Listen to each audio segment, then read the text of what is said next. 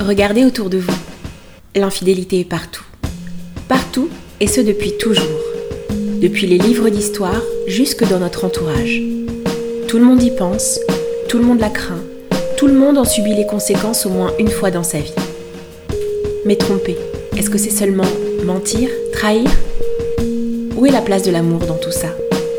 Comment ça commence et comment ça finit? Je m'appelle Vanessa et ensemble nous irons à la rencontre de ceux qui par amour, insouciance, égoïsme ou ignorance entrent dans la danse des relations clandestines.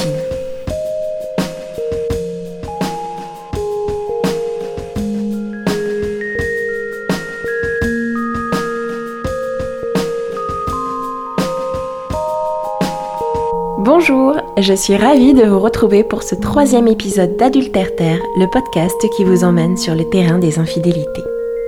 Ce mois-ci, j'ai très envie de sortir un peu du cadre témoignage et de vous proposer un nouveau format. Ça vous dit de tenter de recouper culture G et infidélité?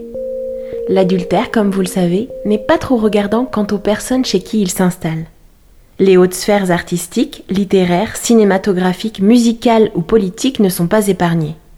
Ce que je vous propose aujourd'hui, c'est de jouer les petits curieux, d'aller soulever un peu le voile pailleté de la célébrité et d'entrer dans l'intime d'une figure historique ou contemporaine.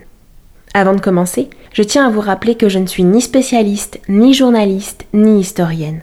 Je suis juste moi, Vanessa, 36 ans, podcasteuse amatrice, en quête de questionnement sur l'univers de l'adultère. Mes recherches se faisant exclusivement sur Internet par recoupement, je ne suis pas à l'abri de vous délivrer des informations erronées ou quelque peu romancées. Donc si jamais vous constatez quelques petites fake news à droite à gauche, n'hésitez pas à m'envoyer vos updates et corrections bienveillantes en DM sur le compte Instagram Adulterterre. Vous êtes prêts? On y va? Pour débuter ce beau programme, je vous propose d'aborder le cas Zola. Émile Zola, vous connaissez non? Maître du naturalisme français du 19e siècle, il est l'auteur de la très inspirée saga des Rougon-Macquart. Tout un bon gros tas de bouquins aux descriptions infinies qui, j'en suis sûre, n'ont pas manqué d'inspirer à vos profs de français ou de littérature de belles et pénibles commandes de commentaires de texte, non? Le Émile, on le connaît donc principalement pour ses talents littéraires et son aura de libre penseur. Mais saviez-vous que dans sa vie personnelle, il avait également le don d'ubiquité? Eh oui, monsieur menait une double vie auprès de deux femmes. En 1864, il rencontre Alexandrine, qu'il n'épouse qu'en 1870. De cette union ne naîtra jamais aucun enfant, et ça, c'est important pour la suite de l'histoire. Toute sa vie, Alexandrine Zola sera un pilier sans faille pour son mari, qu'elle admire et soutient sans cesse, n'hésitant pas à travailler pour ramener du beurre dans les épinards quand les temps sont durs pour l'écrivain. En 1888, elle fait l'erreur d'embaucher pour sa demeure de Médan une pimpante et jolie lingère de 21 ans j'ai nommé Jeanne Rosereau. Alors que les Zola passent l'été à Royan, Alexandrine tombe malade et encourage sa jeune domestique avec laquelle elle entretient d'excellents rapports à sortir se promener sur la plage en compagnie d'Émile. Zola, 48 ans, tombé perdument amoureux de Jeanne. Le contrat de travail aura été de bien courte durée pour la jolie lingère, puisqu'en décembre de la même année, Émile l'installe pronto dans un petit appartement à Paris situé à à peine 15 minutes de chez lui. Pratique Leur passion physique donnera très vite naissance à la petite Denise, qui naît moins d'un an plus tard. À 49 ans, Zola découvre enfin les joies de la paternité dont il n'avait jamais pu bénéficier en 19 ans de mariage avec Alexandrine. Son amour pour Jeanne n'en est que décuplé. Puis, c'est au tour de Jacques de pointer le bout de son nez en 1891. Femme de l'ombre, Jeanne accepte cette vie et passe son temps entre ses enfants et l'attente des visites et des lettres de son amant. L'été, quand Émile regagne Médan avec Alexandrine, il installe son autre famille dans une maison visible depuis la sienne. Ambiance petit coucou par la fenêtre entre deux visites incognito. Pendant trois ans, leur passion restera secrète. Du moins pour Alexandrine, qui ne se doutera de rien jusqu'à ce qu'une lettre anonyme ne vienne lui apprendre que non seulement son mari s'était pris de passion pour leur ancienne domestique, mais qu'en plus, il lui avait fait deux enfants. Finalement, c'est ça la plus grande des trahisons. L'affront est rude pour Alexandrine. La crise est dantesque. L'épouse blessée enchaîne scène et crise de jalousie. Le couple manque de divorcer. Zola écrira à Jeanne à ce propos Nous traversons une nouvelle crise, la plus terrible. Mais je crois qu'elle fera beaucoup de lumière et qu'il en sortira d'excellentes choses pour tout le monde. Et surtout, ne te fais pas de peine, ne crains rien pour moi. Je te répète que je travaille au bonheur de tous, et j'ai une grande espérance. Contre l'assurance qu'il ne l'abandonnera pas, Alexandrine se résigne et tient le cap contre vents et marées. Le ménage à trois s'installe. Si elle accepte la situation et autorise son mari à se rendre régulièrement dans son second foyer, demandant même à rencontrer les enfants, elle interdira toujours à Émile de prononcer le nom de Jeanne en sa présence. À partir de là, on pourrait se dire que c'est le jackpot pour Émile. Le beurre, l'argent du beurre, la culpabilité du mensonge en moins. Mais ce serait sauter directement à une conclusion, ça, non? Une conclusion bien trop évidente et moralisatrice.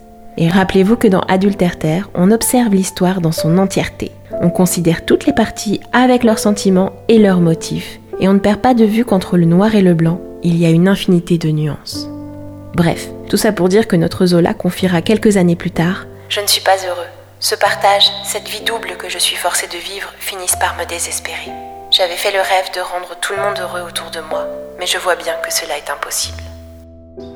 En juillet 1898, alors que débute son procès pour diffamation dans l'affaire Dreyfus, c'est l'exil. Du jour au lendemain, Émile quitte la France pour l'Angleterre. La séparation des amants est difficile. Zola, qui ne sait pas alors combien de temps durera cet éloignement contraint, parlera dans ses lettres de jours de désespoir terrible et du plus cruel sacrifice que l'on eût exigé de lui. L'avenir de leur curieux ménage est incertain, d'autant plus que les finances de l'écrivain sont mises à mal par sa condamnation à 3000 francs d'amende, entraînant la saisie d'une partie de ses biens. Onze mois plus tard, alors que le procès Dreyfus est en pleine révision, il prendra cependant la décision de retrouver la France et ses deux femmes, quelle que soit l'issue du procès. À son retour en France, il ne sera jamais inquiété. Émile meurt en septembre 1902, asphyxié dans son appartement parisien où il dormait avec Alexandrine. Bien que l'on suspecte un meurtre, aucune preuve n'est établie entre les anti-Dreyfusards et la cheminée bouchée responsable du drame. Madame Zola, elle, échappe de peu à la mort. Lors des obsèques, Jeanne et ses enfants suivront le cortège, perdus dans la foule, loin, très loin derrière Alexandrine. Néanmoins, les relations finiront par s'apaiser entre les deux femmes, puisque la dévotion de l'officielle Madame Zola envers son mari et son instinct maternel insatisfait, vous vous rappelez, je vous avais dit que ce serait important pour la suite. Son instinct maternel insatisfait, donc, la pousseront à prendre soin des enfants aux côtés de sa rivale. Leur patronyme, Jacques et Denise le doivent à Alexandrine, qu'ils appellent la Dame. Peu avant sa mort, Émile avait engagé une procédure pour reconnaître enfin ses deux enfants, et il avait fait promettre à son épouse de la terminer quoi qu'il lui arrive. Elle tiendra parole, insistant pour que leur nom complet soit Émile Zola et pas juste Zola, faisant ainsi passer le nom de l'artiste à la postérité. Elle ira jusqu'à les doter chacun d'une part d'héritage et s'occupera d'eux aux côtés de Jeanne et bien après la mort de cette dernière en 1914. Alexandrine décédera onze ans plus tard, en 1925. Elle avait 28 ans de plus que Jeanne. De ces amours pluriels, il ne reste aujourd'hui que deux longues correspondances, toutes deux publiées chez Gallimard en 2004 seulement. Le docteur Jacques-Émile Zola, fils de l'écrivain, ayant formulé le vœu que ces moments d'intimité ne soient rendus publics qu'au début du XXIe siècle.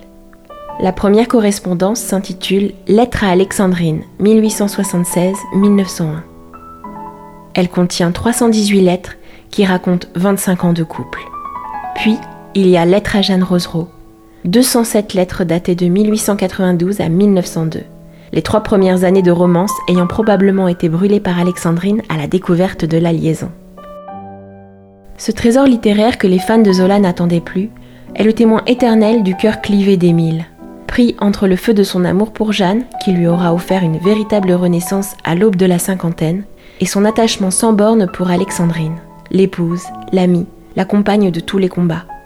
Ces lettres sont le reflet d'un père prévenant et attentionné, d'un artiste éclairé et politiquement engagé. Compagnon doux et aimant, dans ses lettres à Jeanne, il prendra soin de ne jamais nommer l'épouse autrement que par un on pudique et appellera sa correspondante sa femme, tendre pirouette pour accorder à Jeanne le statut qu'il n'aura finalement jamais pu lui accorder.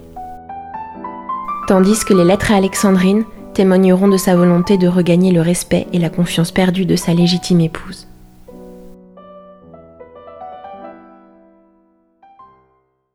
Vous êtes encore là? Merci d'être resté jusqu'ici, d'avoir testé avec moi ce nouveau format. Je ne sais pas vous, mais moi ce triangle amoureux m'a passionné.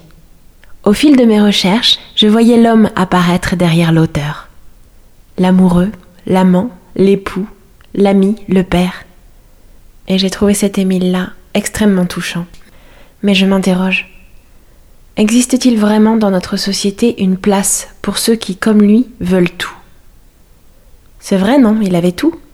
Une femme, une maîtresse, une famille que son premier mariage ne lui avait pas permis d'avoir.